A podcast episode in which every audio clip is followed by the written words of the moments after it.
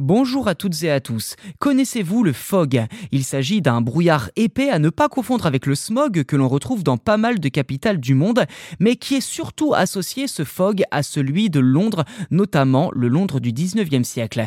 Mais n'y voyez pas là qu'un décor, car dans les œuvres du célèbre écrivain Charles Dickens, ce fog est un personnage à part entière et qui, d'après les interprétations d'observateurs du 21e siècle, ferait de Dickens un écolo convaincu avant l'heure, dont on n'aurait pas su interpréter les écrits. Alors que ce soit dans des romans tels que La Maison d'Aprevent, Un chant de Noël ou encore Le Magasin d'Antiquité, l'écrivain accorde toujours une place au Peace Hopper, c'était son nom euh, à l'époque, hein, ou en français la purée de pois. Ce brouillard était bien souvent chargé de pollution, comme on peut le voir dans l'exposition Une ville grande et sale, Dickens et le fog londonien, à découvrir jusqu'à fin octobre au musée Dickens de Londres.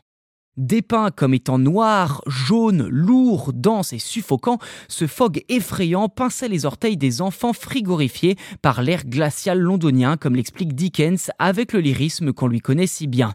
Mais comme je vous le disais, cette brume n'avait rien de naturel puisqu'elle provenait déjà à l'époque victorienne des fumées des usines ainsi que des cheminées et des poêles à charbon individuels. Ces derniers constituaient les seuls moyens de chauffage abordables pour la population. Et force est de constater que c'est bien avant que l'on commence à se préoccuper du dérèglement climatique que Charles Dickens alertait déjà sur ce danger bien réel de la pollution de l'air et du charbon. Comme l'explique Frankie Debicki, conservatrice du musée Dickens que je cite, l'un de ses articles de presse s'intitule Spitalfields et traite de ce quartier de l'Est de Londres au 19e siècle. C'est là que se trouvaient les ouvriers du textile. Dans ce contexte, il décrit l'environnement malsain dans lequel ils vivaient à cause de la fumée. En ce sens, il a réellement milité contre la pollution.